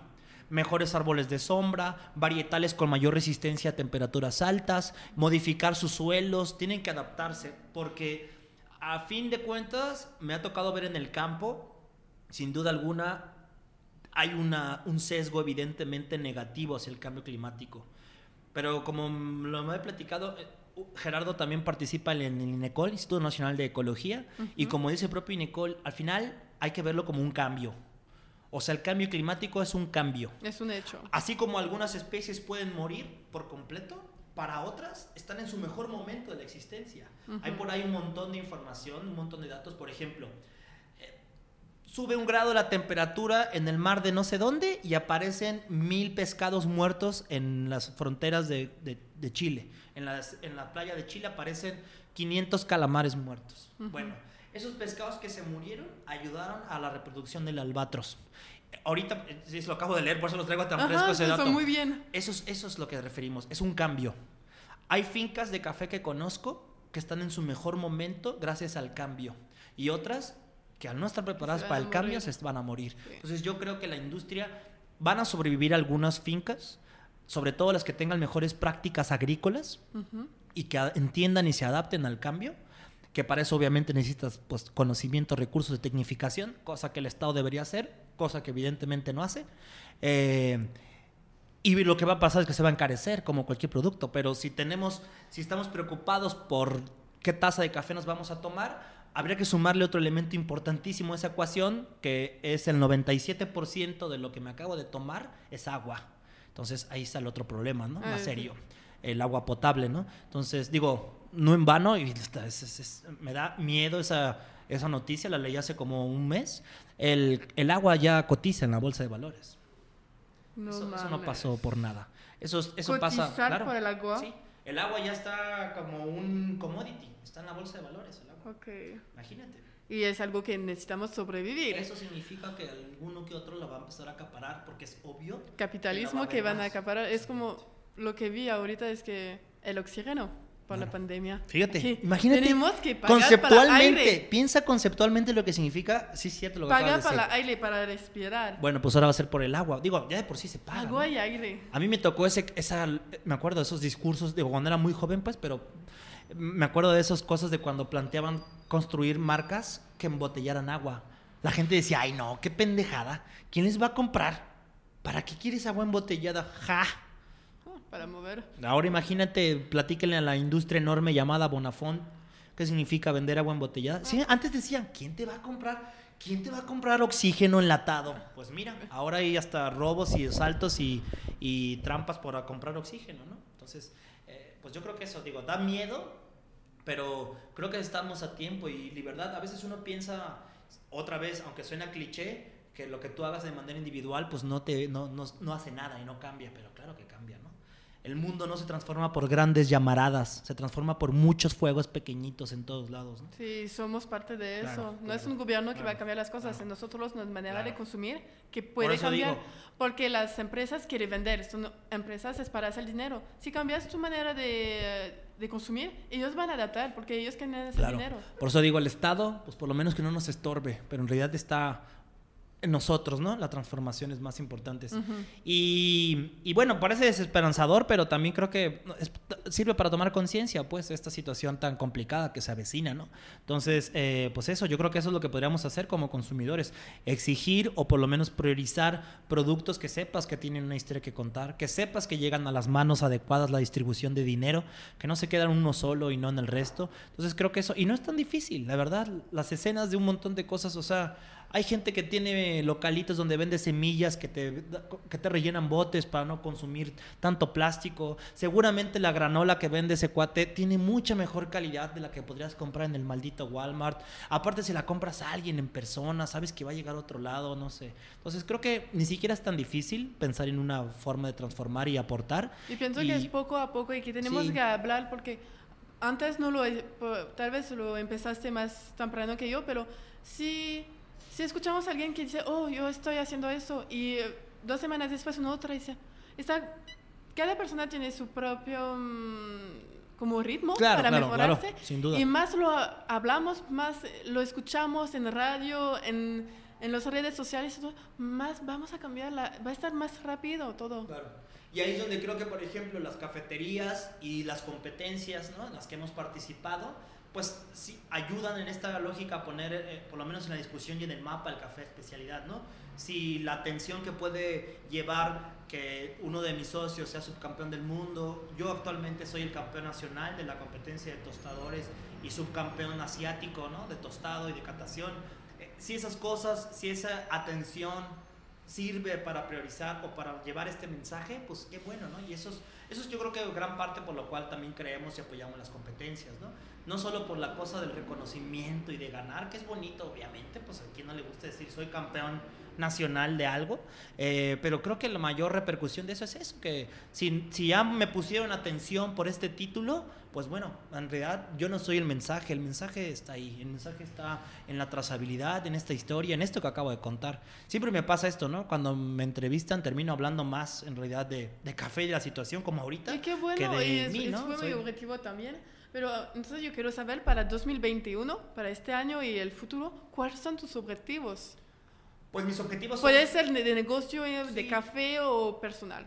personales, pues tengo, digo, personales y de la empresa, o sea, o, o más bien de mi colectivo, del que soy parte, pues vi- me viene en camino la, la mundial, ya participé en una, eh, que solo fue una competencia entre campeones asiáticos, eh, de lo cual decidieron competir gracias a convenios y trabajo que tiene la Asociación Mexicana de Café, una empresa no gubernamental, este, logran que en esta competencia, donde 16 campeones de Asia, el campeón de Japón, el campeón de Corea, el campeón de Taiwán, el campeón de China, compitan entre ellos previo a la mundial, como para hacer un cáliz, digamos, un- una pruebita previa para irnos más preparados, y invitan al campeón de México.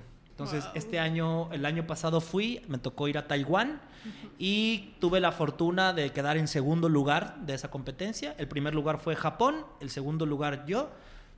Por alguna razón Japón tenía dos representantes, entonces el tercero también fue Japón y el cuarto ya fue Corea, Malasia, Singapur, ya no me acuerdo, pero básicamente Japón, México, Japón fue el Ujú. resultado final. Y ese cáliz, digamos, me sirvió mucho porque ahora viene mi competencia mundial, bueno, si el COVID no lo permite. Es en noviembre, teóricamente, eh, en Taiwán una vez más. Este, está muy chido, pues, porque ya tosté ahí, entonces ya sé lo que significa un poquito Taiwán. Eh, y eso va a ser en el 2000... ah, eh, en el 2012, en, en, va, en Asia. Y, y ahí ya me toca competir contra, me parece que son entre 30 y 40 países, o sea, es decir, 30 o 40 campeones nacionales, los campeones de, de Europa, campeones de América, de Oceanía, pues de todos los continentes. Básicamente esta competencia tiene una difusión muy alta, ¿no? Eh, y nada, me toca México, México en esa competencia mm, ha tenido de todo tipo de participaciones. Eh, hace un par de años fue un colega que le fue bien, quedó en quinto lugar, entonces Wow. no estamos tan lejos. Eh, Lalo, gran amigo de Ciudad de México, entonces creo que, y digo, creo que, no sé, me siento preparado, entreno diario, como lo decíamos, soy ridículamente metódico, entonces, eh, y clavado, entonces creo que voy a hacerlo bien, o sea, me- estoy preparándome es para tu que manera de hacer y la última año ganaste, ganaste con esta manera, entonces Sí, pues, y me ha funcionado, ¿no? Esta, esta necedad y esta clavadez en los procesos. Entonces, eso, eso viene, digamos, en términos de entre mí, mí y el oficio. Y en términos de, de los changarros y los negocios, me gustaría, yo creo que es un error, o bueno, y yo sé que mis socios lo comparten, no creemos en que el modelo de éxito de un negocio sea tener 40 sucursales. No creo que el crecimiento desmedido sea, Ujú. por lo menos para mí eso no es éxito. sí, sí. Y sé que mis socios lo piensan exactamente igual. De hecho, mucho de lo que digo es un discurso que Isaac, uno de mis socios, desde Caligari ha planteado.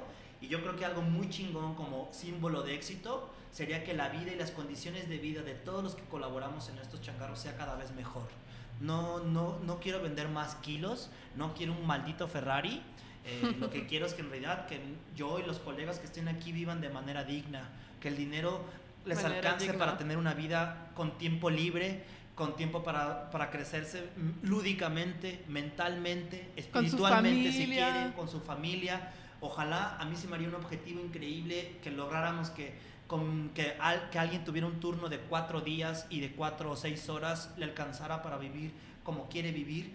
Eh, me encantaría que eso algún día pase y eso es lo que yo pensaría como modelo de este changarro, que les dé a todos los que colaboran aquí para tener una vida digna sin tener que estar 10 horas trabajando. Y de hecho es algo que no hacemos y nos ha costado y eso es algo bien bonito que han construido también aquí mis socios, Isaac, Fabián y Fabricio, Que, por ejemplo, hay gente aquí, aquí todos tienen un día de descanso. Aquí no pasa que un cocinero, como pasa en muchos lugares, trabaja 10 horas y se chinga o 12. Aquí nadie trabaja más de 8 horas, nadie. Está prohibido por nosotros, está prohibido. Algunos puestos son tan pesados que trabajan solo 6 horas aquí. Aquí hay turnos de 6 horas porque hay puestos que son, güey, no te queremos 12 horas aquí trabajando bien 3 y valiendo gorro 8. Sí, y, la cosa es que tienes buenos cocineros, buenos baristas y para guardar las personas tiene dinero es una parte, pero la calidad del trabajo es una otra que es súper importante y ahorita sí, tal vez prefiero tener un poquito más de menos de dinero, pero tener una calidad en mi trabajo que porque la gente pasa su tiempo en su empresa, pasamos más tiempo en la empresa que con nuestras familias. Totalmente. Y, para guardar los, la gente con talento es así. Y luego decimos a veces esta cosa, ¿no? Que hablábamos hace rato, ¿no?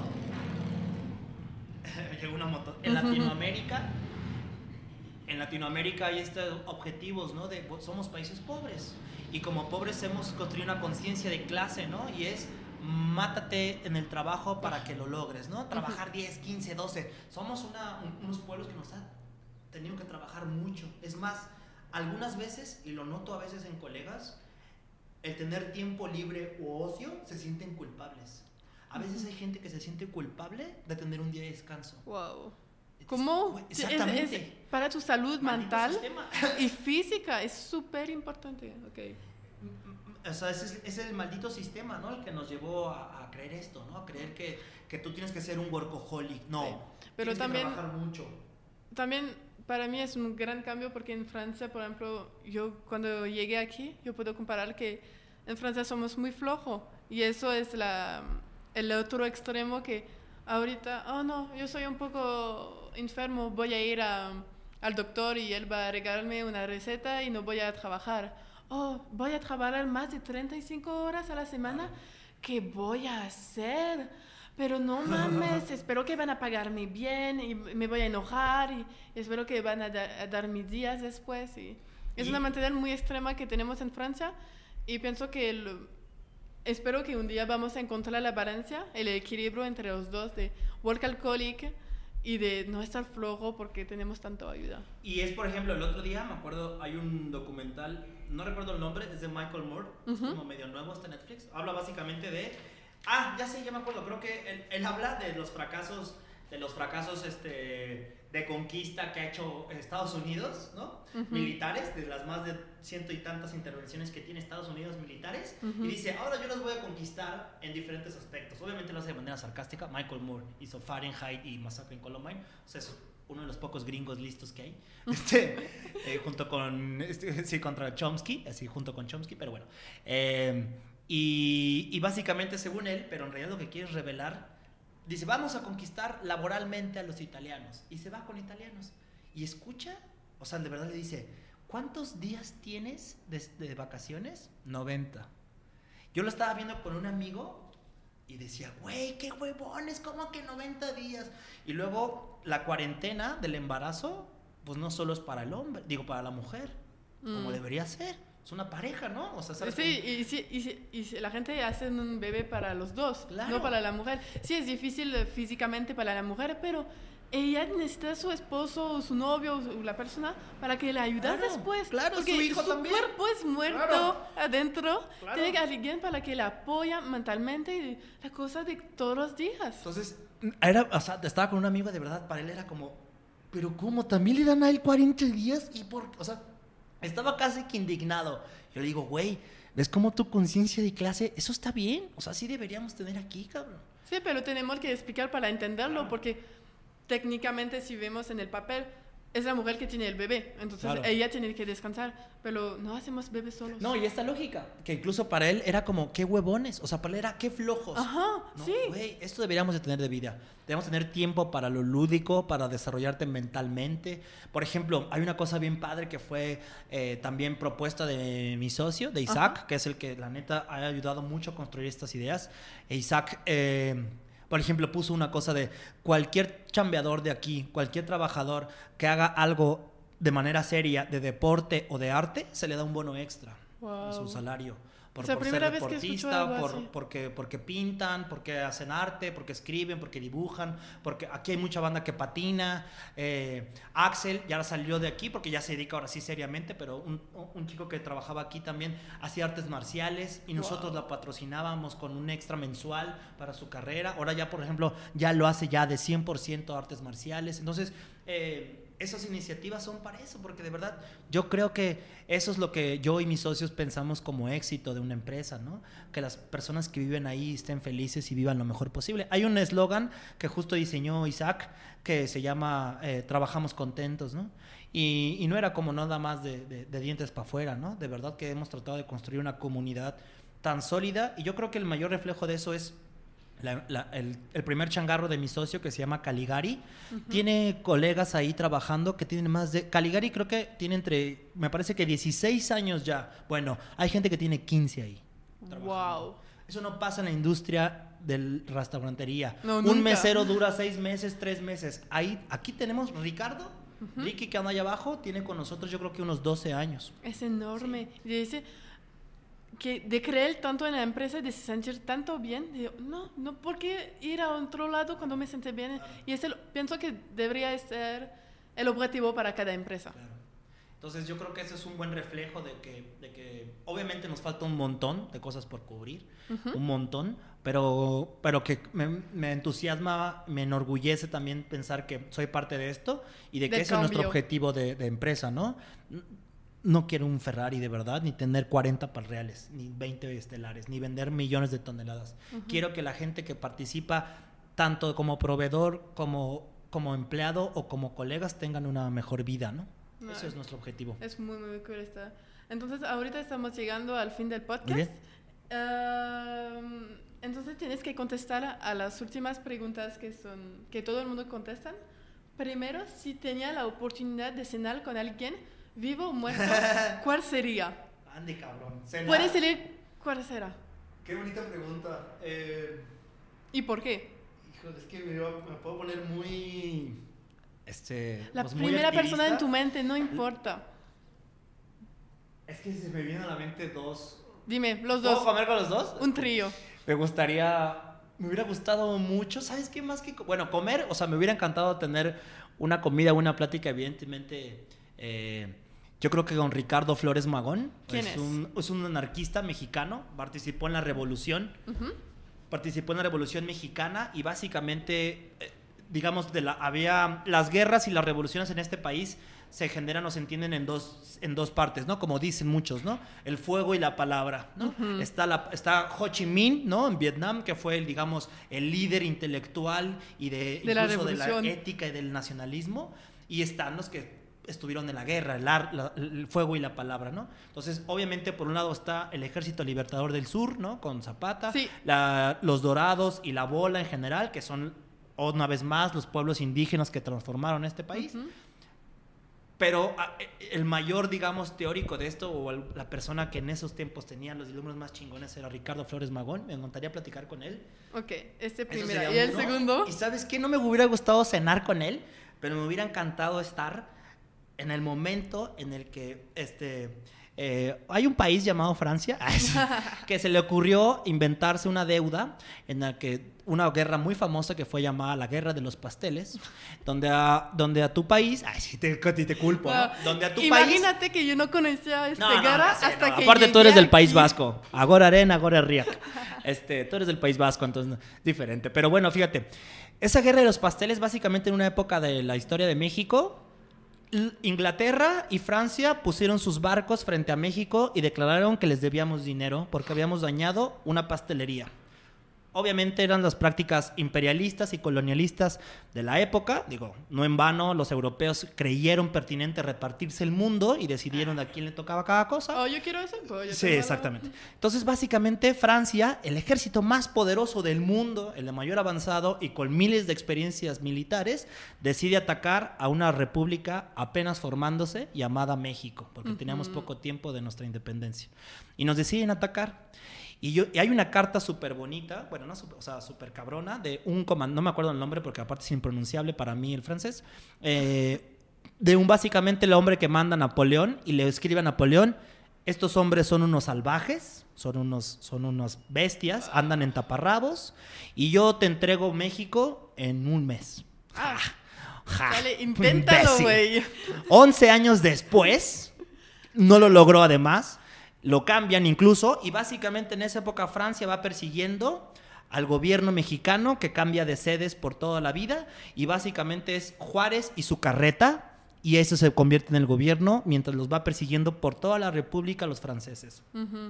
Van derrotando Francia en todos lados, nos va ganando hasta que llegamos a la antesala de la Ciudad de México, Sí. Puebla. Ahí me hubiera gustado estar. Ah, Hay una ahí. parte bellísima que Paco Ignacio Taibo, un historiador mexicano, Paco Ignacio Taibo II, y aparte el actual, o ya no sé si todavía, pero director de Conaculta, es un gran historiador y básicamente tiene por ahí muchos textos donde platica que le- hay una parte bien bonita. Ignacio Zaragoza, que para como referencia lo tenemos en el billete, bueno, antes estaba en el billete de 500 pesos. Ignacio Zaragoza es un verdadero adelantado a su tiempo, un verdadero adelantado a su tiempo, y decide de manera muy inteligente, aunque dice también una frase muy chingona, porque deciden darle armas a los indígenas Acapaxtlas de Puebla. Lo que celebramos y que una vez más por su infinita ignorancia, los gringos creen que el 5 de febrero es la independencia de México y lo que celebramos es la batalla de Puebla, es decir, cuando México por fin venció al ejército más poderoso del mundo y el de mayor tecnología, Francia. Y básicamente, una vez que van a entrar a Puebla es, si de Puebla pasan los franceses, valió gorro, porque van a llegar a Ciudad de México y no sé si ahorita hablaríamos francés. Entonces, llega ahí y dice algo bien chingón Ignacio Zaragoza porque le dicen, oye, le vamos a dar más indígenas a Capaxtlas. Y como alguien muy inteligente dice, y como alguien social, intelectualmente responsable, inteligente, dice, ¿y luego cómo se las vamos a quitar? Ah, Porque si alguien debería estar enojado con nosotros, son los pueblos indígenas, ¿no? Sí. Pero bueno, eso no es el momento. El momento es cuando se para frente a todo los... Imagínate, no me acuerdo el número, pero son muy pocos. Muy pocos de esos militares habían tenido de verdad intervenciones militares, o sea, es decir, habían estado en la práctica. Comparado con los franceses, pues no se diga, o sea, uno de los, el ejército más poderoso del mundo, literal, con la mejor armas, con la mejor tecnología de la época, con miles de intervenciones militares. Los comandantes y tenientes del ejército francés habían tenido miles de peleas ya, gente con experiencia real. Entonces imagínate eso. llegaron en México Bueno, y ya regresa a tu me país. estar cuando Ignacio Zaragoza les dice algo súper bello y es algo que desde que lo conocí, aparte que me puso la piel chinita, me lo repito para lo que hago y para las competencias, donde obviamente cuando tú como mexicano vas a competir a Taiwán o a Austria, no eres ni remotamente el favorito y todo está en contra, ¿no? Ignacio Zaragoza se para frente a todos y les dice, muchachos, estamos en la antesala de una guerra contra el ejército más poderoso del mundo. Imagínate que tú le dices a tus hombres, a tus soldados, nos vamos a enfrentar al ejército más poderoso del mundo, pero ustedes son los mejores hijos de México. Dios, me pongo Sí, chinito, de verdad. Y ganaron esos poblanos, esos acapuaxtlas. Le ganaron al ejército más poderoso del mundo. Una intervención que iba a durar un mes. Y luego hay una narración bien bonita de algunos monjes que había, que imagínate él gritando, obviamente sin altavoces ni nada, solo gritando en una muchedumbre ruidosa y que no se escuchó el mensaje por todos. Y que entonces el de atrás le empieza a preguntar adelante, ¿qué dijo? Y cada y- y hay una narración súper bonita de un monje donde de un fraile, perdón, donde va contando cómo se va pasando el mensaje de espalda a espalda, porque imagínate que le preguntas al de adelante, ¿qué dijo? Y se voltea al de adelante y te dice que tú eres el mejor hijo de México. Y luego le dice al que sigue y al que sigue y se empieza a escuchar y empieza, imagínate Y es ese fervor. ti, Ahí me hubiera gustado estar. Y en la cena con Ricardo Flores Magón. Wow, una escena bien interesante, bien sugra. Pues, um, ¿Cuál sería tu recomendación de libro, podcast, cuenta Instagram, película, música que te inspira? Puedes decir varios también. Yo creo que algo que me enamoró de, de- de- de lo que significa Latinoamérica, que como bien decías, por ejemplo, es bien feo que la mayor cantidad de turismo de México, o sea, de mexicanos, es a Estados Unidos. O sea, un mexicano o a pocos pues se les ocurre ir a Guatemala, Honduras, El Salvador, Argentina, Brasil, Colombia, ¿no? El, el sueño aspiracional de todo México, bueno, no de todo, pues, ¿no? Una vez más, cualquier generalidad cae gorda Ujú. Pero la mayor cantidad de turismo del mexicano es Estados Unidos, como decías, es nuestro sueño, queremos ser gringos. Entonces, algo que me enamoró y me hizo como mucho más consciente en la, en la prepa que lo leí, de este amor latinoamericanista que tengo, este amor por de dónde vengo, ¿no? En vez de sentir ganas de ser alguien más o ser eh, europeo de segunda o gringo de segunda y de decirme soy latinoamericano de primera, fue leer Las Venas Abiertas de Eduardo Galeano. Es, un, es una belleza del libro, es una belleza del libro que ni siquiera podríamos es un libro de historia, pero en realidad es poesía pura. Es básicamente una recopilación de quiénes somos como Latinoamérica a partir de poner cantos, leyendas, frases e historias de todas las comunidades nativas, indígenas y locales de Latinoamérica. ¿Todo eso en un libro? Sí, es una maldita, es un libro enorme, son varios tomos. Pero Las venas abiertas de América Latina es algo que creo que a, mí me transformó la vida. Eh, es uno de los libros más, sí, sin duda. y, en mi profesión, los manuales de Anacafé, un manual de, ah, de, cafeticultura de la Anacafé, pues fue como fundamental. Pero yo creo que sin duda las venas abiertas de América Latina. Voy a poner los títulos de estos libros en descripción una belleza. para que la gente pueda encontrarlos también. ¿Y a quién te gustaría escuchar aquí en este podcast? ¿A quién me gustaría escuchar? Sí, quieres saber la vida, sus opiniones, etcétera la verdad, digo, pues, o sea, se me ocurre un montón de personas, ¿no? Que hacen cosas muy chingonas.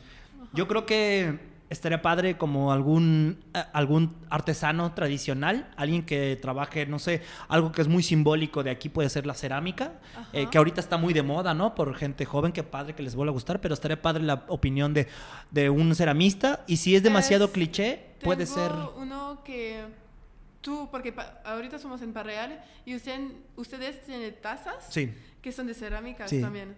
Sí, hechas a mano. más de 40 años. Sí, tenemos, trabajamos con una casa, trabajamos con varias. La primera parte y la mayoría es de Ábalos, que es un taller de, de ceramistas de toda la vida. También trabajamos con alguien ya de esta onda, gente joven, pues, que se, que se enamoró de estos oficios, que es bien chistoso, ¿no? Porque hace años, hace 20 o 30 años, todo el mundo quería ser médico o abogado, ¿no? O vicepresidente ejecutivo, ¿no? De algo, ¿no? O sea, esas eran las aspiraciones, ¿no? Como, y ahora creo que es bonito que mucha gente tengamos aspiración por los oficios, ¿no? Gente que ahora prefiere hacer madera, cerámica, plantas. Regresar a, regresar a los oficios, que me, me gusta mucho ese concepto. Entonces creo que uno de esos y, bueno, pues obviamente no porque sea mi socio, pero creo que una plática con Isaac, con, el Redman, que es eh, dueño de Caligari, pues, y fundador un poco de, o sea, fundador de esto y de muchos de los conceptos que hay aquí como en la práctica de con, los trabajadores, creo que estaría muy chingón. Eh, y hay otro, fíjate, después, quitando el, cliché de la cerámica, que está muy de moda, hay una cosa que en muchas partes del mundo es considerada como un oficio bellísimo y de arte muy complejo. Y en México creo que se menosprecia porque se hace muchas piezas utilitarias de él, es el vidrio soplado. ¿Qué el, vidrio, es el vidrio soplado es una técnica de fundir vidrio y a través de un tubo soplar y dar forma al vidrio. Yo no sabía que México está haciendo eso. Claro, de hecho, estamos, estás en la tierra de los maestros del vidrio soplado, Tonalá y Tlaquepac. O sea, nada más que tristemente, pues como no hay respeto una vez más por las labores y por los oficios, por la historia de los productos, la gente cree que el vidrio soplado es esa copa horrible que tiene un filo azul o que hace changuitos así chiquitos o una palomita de vidrio que es basura.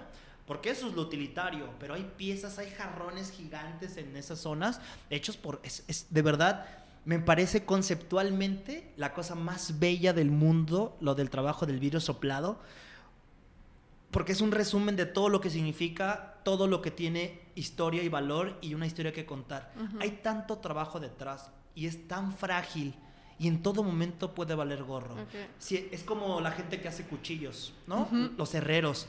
O sea, aquí hay un monstruo de la herrería que se llama Ojeda, que está en Sayula, una belleza de trabajo. Eh, y en todo proceso lo puedes arruinar. Si la soldadura no quedó bien, el cuchillo se abre. Si no temperaste la temperatura correcta, hace laminaciones y el cuchillo no es duro y se rompe. Imagínate que he visto gente que trabaja piezas de vidrio. Fundirlo necesitas más de mil grados para que se funda. Tener una pieza sólida, bien maleable, que la inflas y ya que casi terminas, literal, un mal movimiento de que choques y se rompe. Estás trabajando con la cosa más delicada del mundo que es vidrio. Este Entonces creo que esos oficios son un bonito símbolo de lo valioso que es ese trabajo que hay detrás. ¿no? Entonces yo creo que un, un, artesano de esos que llevan 40 años haciendo vidrio o cuchillos, creo que se, me gustaría mucho escuchar esa belleza de oficio. Pues voy a intentar a porque la neta, el objetivo de este podcast es eso, es de dar la voz a gente que son arquitectos de su vida, que creen en México y eso me parece muy perfecto por eso. Y última pregunta, ¿dónde la gente puede encontrarte? ¿En las redes sociales? Sí, en realidad pues estoy poco en Palreal, porque generalmente por la división que tenemos de trabajo en Palreal, pues yo me encargo mucho más de cosas, digamos, detrás, o sea, como un poco de la capacitación del equipo, del café y de más bien de generar ingredientes y procesos, que, que, un poco del servicio. En el servicio, pues tenemos a estas joyitas de Fabián y Fabricio, ¿no? Fabián es el chef de Palreal, Fabricio es barista, mi socio, y del diseño general y del el orden, él es el director general de esta empresa, es Redman, ¿no? O sea, que es la que te he platicado, Isaac. Entonces, ellos están más acá. Eh, entonces yo estoy poco acá, generalmente estoy en mi taller, estoy todos los días ahí. Es un espacio muy lejano, y, digo, es una fábrica, por así decirlo, no, es un abierto, no es un espacio abierto al público, recibimos gente con cita, pero no es un abierto al público. Entonces como tú te diste cuenta, si me escriben en Instagram, respondo luego, luego. Soy, o sea, no tengo ningún lío de, de platicar, responder. Me llegan muchas preguntas de, hola Jorge, estoy empezando en el café, ¿qué me recomiendas? Sí, me contestaste en la hora. Sí, no tengo ningún lío con, con, con eso, con platicar. Entonces, eh, Instagram es lo que más utilizo. Estoy como Jorge Sot, todo junto, o bueno, mi nombre completo es y voy a Jorge Sotomayor. Sí. y, y, con gusto ahí, ahí entiendo. Y sábados y domingos siempre estoy en Palreal, eso sí. Digo, si no estoy fuera, en campo o haciendo algo, sábados y domingos aquí estoy. Entonces, si un día quieren venir, echarse un cafecito, generalmente estoy en la barra de barista. Bueno, tratando de ser barista. Este, sábados y domingos aquí estoy y como viste, no me para el hocico de hablar de café. Entonces, este, con gusto platico. Y es una conversación muy profunda y que son muy interesantes porque yo no conozco mucho de café y de saber tu historia, como lo dijimos antes, es como café. Ahorita, yo voy a emparerar mucho en el chiquito y ahorita te conoce la historia atrás Mañana voy a disfrutar mucho más. Se disfruta más, ¿ah? Sí, ¿ves? Ese era el objetivo de hoy. Ok, pues muchas gracias para compartir tu vida, tus conocimientos y tus opiniones y de recibirme en tu No, hombre, al contrario. Muchas gracias por, por la consideración y por la entrevista, de verdad. Sí, muchas gracias y nos vemos pronto. Adiós. Gracias para escuchar este episodio hasta el fin. Si te gustó, apóyame poniendo 5 estrellas y un comentario en el app que utilices. En espera del siguiente episodio, puedes seguirme en Instagram en La Fuerte Imperable. Nos vemos pronto. A